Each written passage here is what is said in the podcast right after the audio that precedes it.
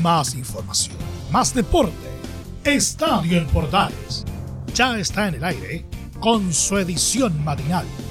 La primera de Chile, uniendo al país de norte a sur.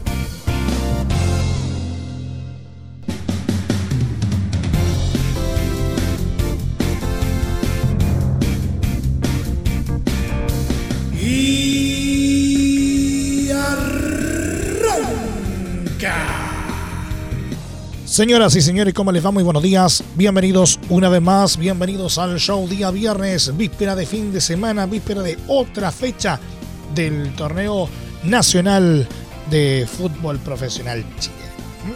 Tenemos varias cositas en la víspera de la fecha número 3 de la primera división, ¿no es cierto? Que tiene por un lado como protagonistas a O'Higgins con Huachipato y por otro lado Unión Española con Everton. Vamos a estar hablando de la previa de ambos partidos el día de hoy.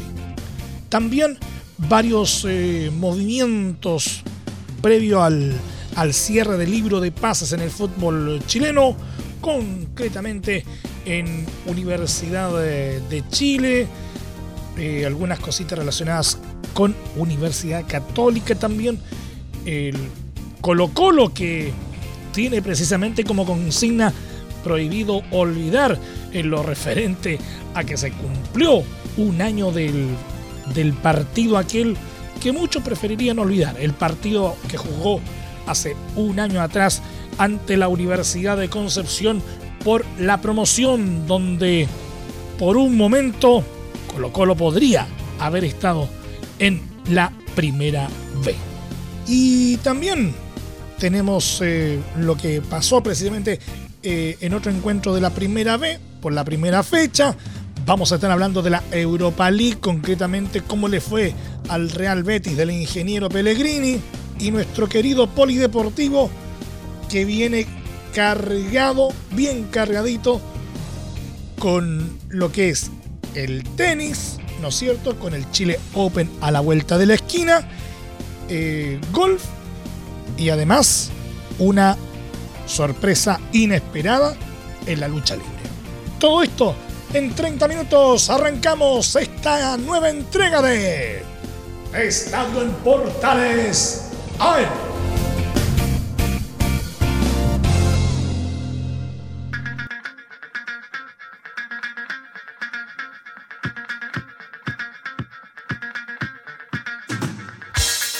Desde el máster central de la Primera de Chile, uniendo al país de norte a sur, les saluda Emilio Freixas. Como siempre, un placer acompañarles en este horario.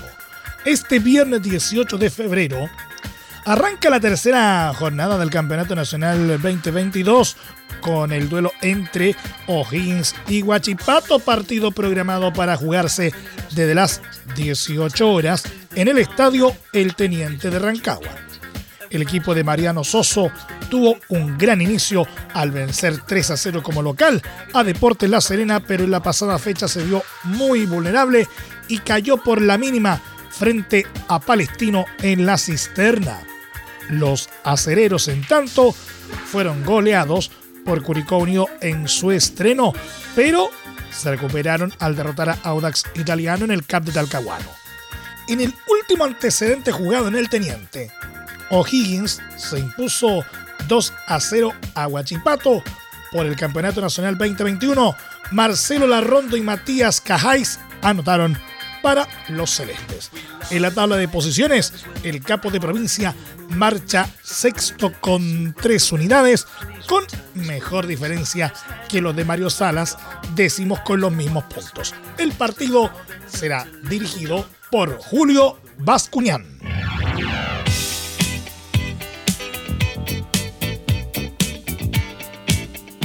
Unión Española y Everton chocan este viernes en Santa Laura a partir de las 20:30 horas por la tercera fecha del campeonato en un duelo donde los hispanos esperan frenar el alza de los ruleteros y así lograr su primera victoria en el certamen. Los dirigidos por César Bravo registran un empate frente a Palestino y una derrota contra el clásico rival, Universidad Católica, por lo que están al debe y necesitan la victoria no solo para trepar en la tabla, sino también para redimirse ante su público en el recinto de Independencia. Los de Francisco Meneghini se repusieron de la derrota inicial frente a Colo Colo y derrotaron en condición de local a Coquimbo Unido. El último antecedente entre ambos equipos en Santa Laura, el cuadro hispano se impuso 3 a 2 con un triplete de Patricio Rubio hoy en Ñublense de Chillán. Para Everton, este será su último partido antes de su debut en Copa Libertadores, cuando reciba a Monaga de Venezuela el martes 22 de febrero a partir de las 19.15 horas. Los viñamarinos marchan novenos en el torneo gracias a sus tres unidades, mientras que los de Independencia se ubican en el lugar número 11 con solo un punto. Cristian Droguet será el encargado de impartir justicia en el partido.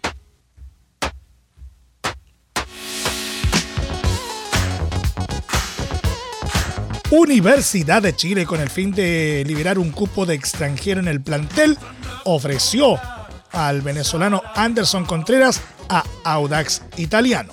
Contreras no será tomado en cuenta por Santiago Escobar para esta temporada y la idea del club es enviarlo a préstamo para que vuelva con más experiencia y pueda hacer un aporte. En esa búsqueda de un destino para Contreras, la dirigencia de la U lo ofreció al equipo de la Florida que está analizando la posibilidad de tenerlo. Sin embargo, no están muy convencidos los saudinos con la propuesta, debido a la poca continuidad que ha tenido Contreras de 20 años.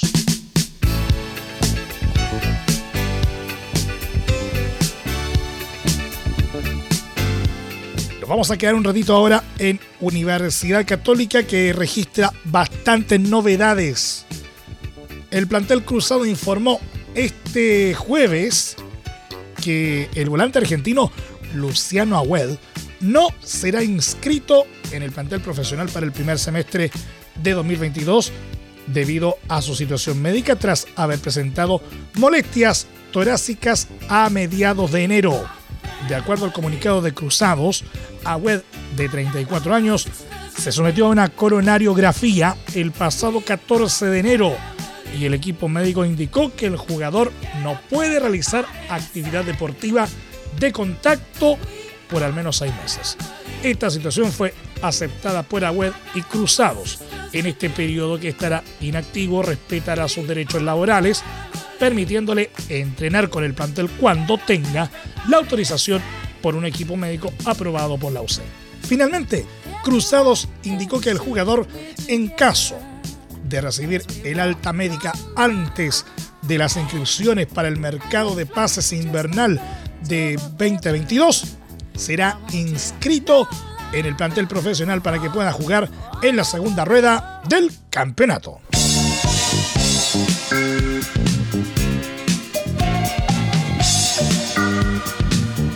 Cristian Paulucci, técnico de Universidad Católica, habló sobre el rol de Fabián Orellana en el equipo y explicó por qué no es titular, señalando que debe pelear por el puesto al igual que los otros 25 jugadores del plantel. Física y futbolística y de todo punto de vista, igual que la de todos los compañeros. El otro día dije, tenemos 26 futbolistas y él es uno de los 26 futbolistas. Te vuelvo a decir, si estamos 18, por ende, si no me falla la matemática, quedan 8 afuera.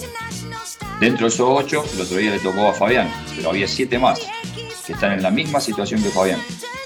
Y tienen que pelearla, como tienen que pelear los otros 18 que van citados.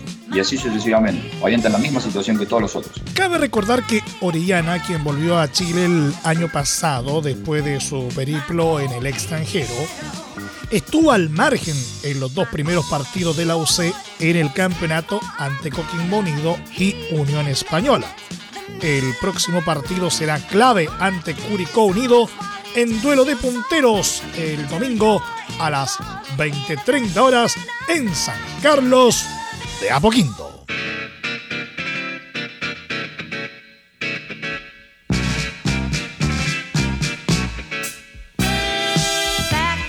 Finalmente, Universidad Católica llegó a un acuerdo para incorporar a Nehuen Paz defensor argentino de 28 años proveniente del Crotone de la Serie B italiana.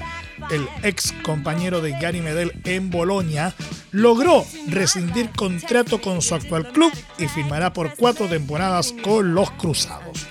De oficializarse su fichaje, Paz se sumará a la llegada de Sebastián Galani, Nicolás Peranich, Lucas Melano, Cristian Cuevas y Yamil Azad.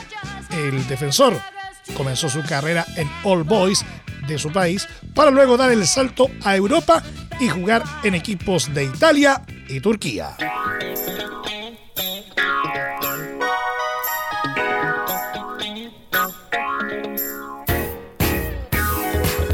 De la Católica nos vamos a Colo Colo porque a un año de evitar el descenso en el duelo ante Universidad de Concepción, el técnico Albo Gustavo Quinteros comentó lo que vivió esa jornada y aseguró eh, más en frío que para él haber salvado al elenco Albo es uno de los logros más importantes de su carrera.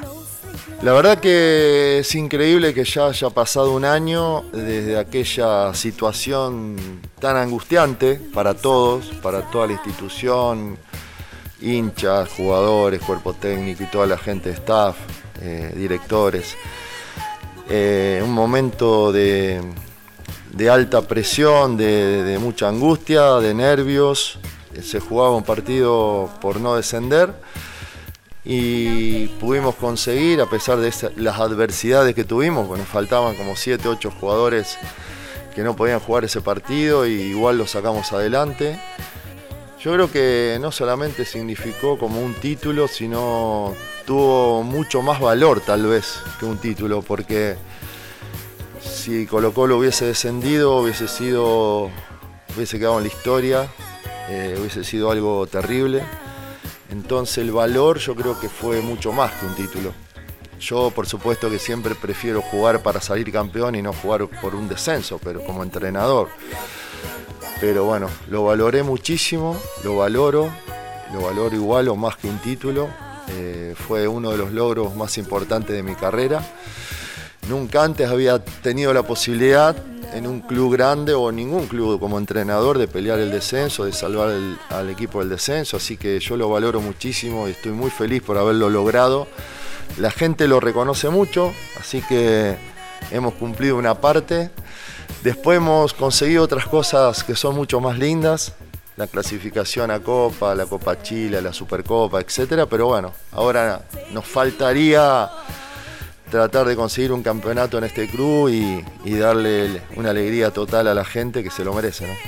Por otra parte, de cara al partido ante Audax Italiano, Quinteros expresó que es necesario mejorar variados aspectos del juego en relación a lo hecho en el empate 1 a 1 ante La Serena. Gustavo Quinteros en Estadio en Portales AM. Fue, fue, un partido muy favorable a nosotros, sobre todo el primer tiempo, donde tuvimos dos o tres situaciones como para asegurar el partido y definirlo. Fallamos la definición y después el partido se hizo más parejo, más cerrado y con mucha imprecisión, un juego brusco, mucho juego brusco, cortado. Y tuvimos igual dos o tres situaciones, pero el rival también llegó con dos, dos veces con peligro fue más parejo el segundo tiempo, pero yo creo que en general el equipo mereció ganar, generamos más situaciones que el rival claras para definir y no pudimos. Así que lo que tenemos que hacer, que lo que estamos haciendo es tratar de mejorar en la precisión, en el último pase, en la definición. Y esperemos que para este partido contra Audas podamos mejorar en eso y aprovechar las oportunidades claras de gol que tuvimos el partido anterior.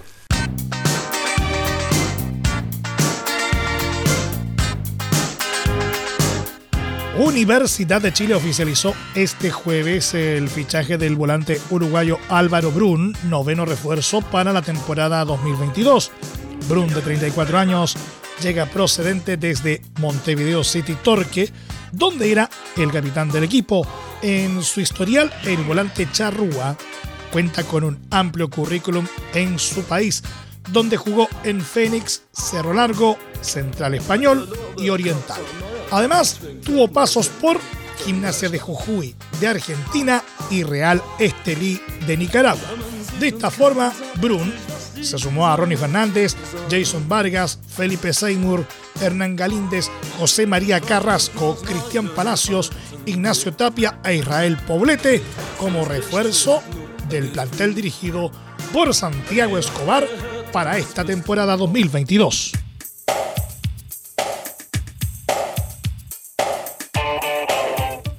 Deportes La Serena sigue sumando refuerzos para la temporada 2022 y oficializó la contratación del volante de 20 años Brian Soto proveniente de Colo Colo. Brian Soto ya es del más grande de la región.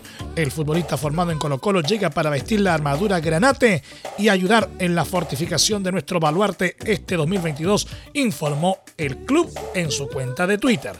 De esta forma, Soto se transformó en la novena incorporación de Deporte La Serena tras los arribos de Humberto Suazo, Marcelo Herrera, Luciano Estigarribia, Cristian Herves, Diego Ulloa, Jens Boss, Gustavo Fuentealba y Cristóbal Jorquera.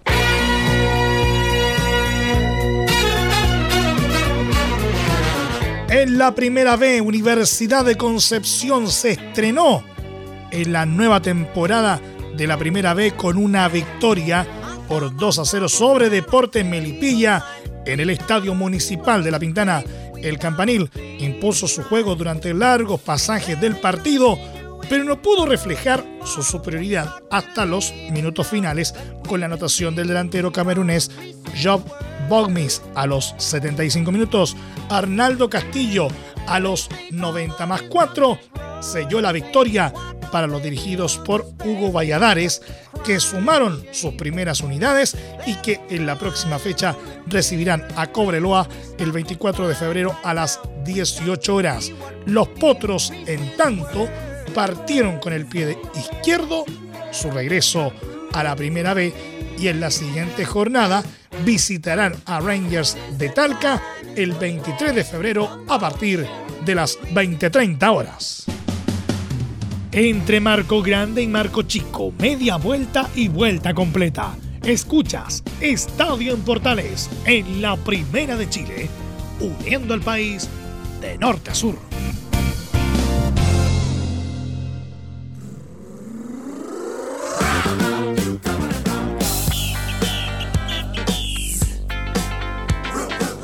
Tuviste un accidente en tu trabajo, te sientes con las manos atadas, te despidieron injustificadamente en reparación laboral.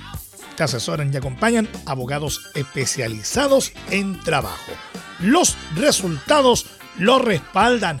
Consulta gratis a lo largo de todo Chile. Encuéntralos en www.reparacionlaboral.cl. Seguimos haciendo Estadio en Portales en su edición AM, como siempre, a través de las ondas de la Primera de Chile, uniendo al país de norte a sur. Real Betis de Manuel Pellegrini logró un vital triunfo por 3 a 2 en su visita a Zenit de San Petersburgo por la ida de los 16 de final de la Europa League. El equipo del chileno fue extremadamente efectivo en los primeros minutos y se puso rápidamente en ventaja con anotaciones de Guido Rodríguez de cabeza en los 8 minutos y William José tras un contraataque en los 18. Los rusos reaccionaron e igualaron el marcador con una ráfaga ofensiva de Artem Siuba con golpe de cabeza en los 25 y Malcolm tras una buena jugada colectiva en los 28. Sin embargo, el conjunto de Pellegrini no se vino abajo y nuevamente se puso por delante con una gran definición de Andrés Guardado antes de que terminara el primer tiempo a los 41 minutos. En la segunda mitad, el equipo local se vino arriba y tuvo una serie de oportunidades para igualar el marcador, pero el arquero Rui Silva tuvo una correcta actuación y mantuvo la ventaja para los andaluces. Tras el triunfo, Real Betis puso un pie en octavos de final de la Europa League y llega como favorito para la vuelta que se disputará el jueves 24 en el estadio Benito Villamarín a partir de las 17 horas de Chile. Y nos vamos de lleno al polideportivo. El tenista Tomás Barrios, 145 del ranking y cuarta raqueta nacional, informó en redes sociales que finalmente no disputará la quali del Chile Open por problemas físicos. En una historia de Instagram, Barrios escribió que en su último partido sufrió una molestia en el psoas, músculo que se encuentra en la cavidad abdominal y en la parte anterior del muslo. Y por eso no estará presente en el ATP 250 que comenzará en San Carlos de Apoquindo a partir de este fin de semana. Quien sí está confirmado para el torneo capitalino es el brasileño Thiago Seibut Wild, quien recibió una wild card en su calidad de ex campeón.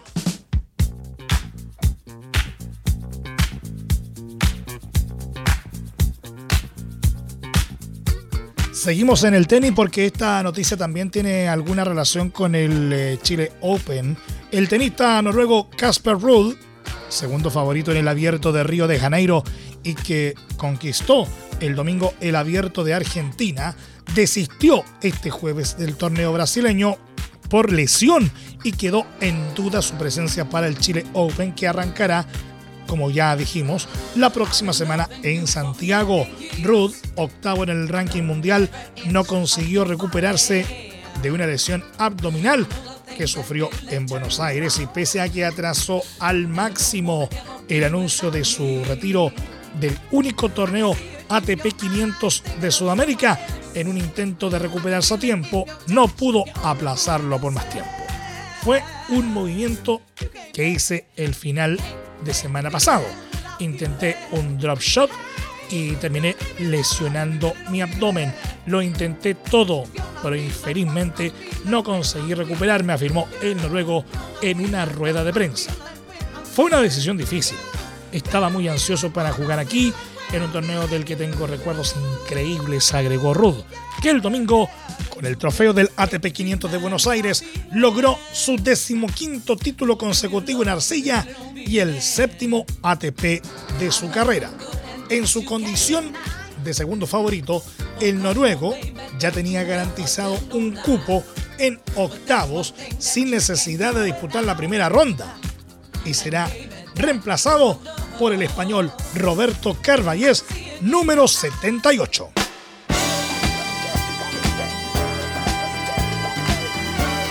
Del tenis pasamos rápidamente al golf. Joaquín Niemann, número 32, tuvo un espectacular debut en The Genesis Invitational, torneo del PGA que se disputa en Los Ángeles y que está reservado para los mejores del mundo. El chileno acabó la jornada como líder. Niemann hizo un recorrido de 63 golpes, 8 bajo el par de la cancha. Se anotó 9 birdies en los hoyos 10, 11, 13, 16, 17, 1, 4, 5 y 7. Por contrapartida, solo sumó un bogey eh, y fue en la bandera 12. El Talagantino alcanzó una notable marca con su ronda de 63 iguala el récord histórico de menor cantidad de golpes realizados en un día inaugural del Genesis Invitational. Lidera con menos 8, le saca 3 golpes de ventaja a sus más cercanos perseguidores, los estadounidenses Scotty Scheffler, Jordan Speed, Cameron Young y Max Homa. Por su parte, Guillermo Mito Pereira, número 105, tuvo una jornada irregular. Rápidamente hizo bogies en las banderas 12 y 15. Sin embargo, se recuperó con birdies consecutivos en los hoyos 17, 18 y 1. Luego registró otro bogey en la bandera 4 y un birdie en la 7. Pereira, que en los últimos dos torneos no ha podido superar el corte, terminó en el puesto T42 con una tarjeta de menos uno. Este viernes ambos chilenos vuelven a competir. Niman iniciará su día a las 12.24 horas y Pereira lo hará a las 11.51.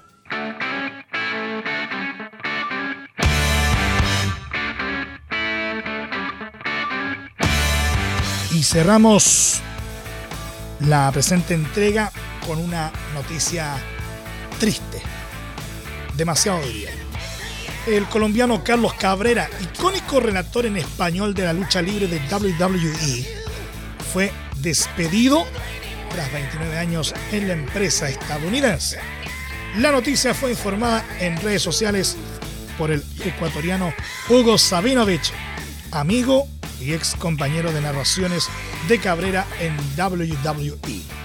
Sabinovich, por medio de un video, detalló en la conversación que tuvo con Cabrera en shock por su despido efectuado este miércoles 16 de febrero. Hugo, esto es fuerte. Yo no pensé que iba a ser este momento de confirmarte que ya no estoy con WWE. Hacer esto prácticamente toda una vida y llevar el logo de WWE con el profesionalismo y cariño. Y de momento todo eso cambió. WWE ha sido parte de mi vida por 29 años y es un momento fuerte. Difícil para mí y mi familia fueron las palabras de Cabrera según el relato de Savage. Cabrera, en su periodo en la empresa, dejó su marca al ser la voz para la audiencia latinoamericana y al ser el narrador con más eventos de Valle por ver en la historia de WWE. Además, su frase por poquito se convirtió en parte de la cultura popular y en YouTube recibió cientos de homenajes por los fanáticos de la lucha libre. Nos vamos, muchas gracias por la sintonía y la atención dispensada. Hasta aquí nomás llegamos con la presente entrega de Estadio en Portales en su edición AM, como siempre, a través de las ondas de la Primera de Chile, uniendo al país de norte a sur les acompañó Milo Freixas. Muchas gracias a quienes nos sintonizaron a través de las distintas plataformas de portales digital, a través de los medios unidos en todo el país y por supuesto también a través de la Deportiva de Chile, radiosport.cl. Continúen en sintonía de portales digital porque ya está aquí Leo Mora y la mañana al estilo de un clásico. Portaleando la mañana a continuación. Más información luego a las 13.30 horas en la edición central de Estadio en Portales con la conducción de Velus Bravo y todo nuestro equipo. Hoy con los viernes musicales, no se lo pueden perder. Recuerden que a partir de este momento este programa se encuentra disponible en nuestra plataforma de podcast en Spotify, en los mejores proveedores de podcasting y desde luego en www.radioportales.cl. Que tengan todos un muy buen día y desde ya que tengan un excelente fin de semana y recuerden, la pandemia no ha terminado, por lo tanto, ahora más que nunca, si puedes, quédate en casa. Más información, más deporte. Esto fue Estadio en Portales con su edición matinal, la primera de Chile, uniendo al país de norte a sur.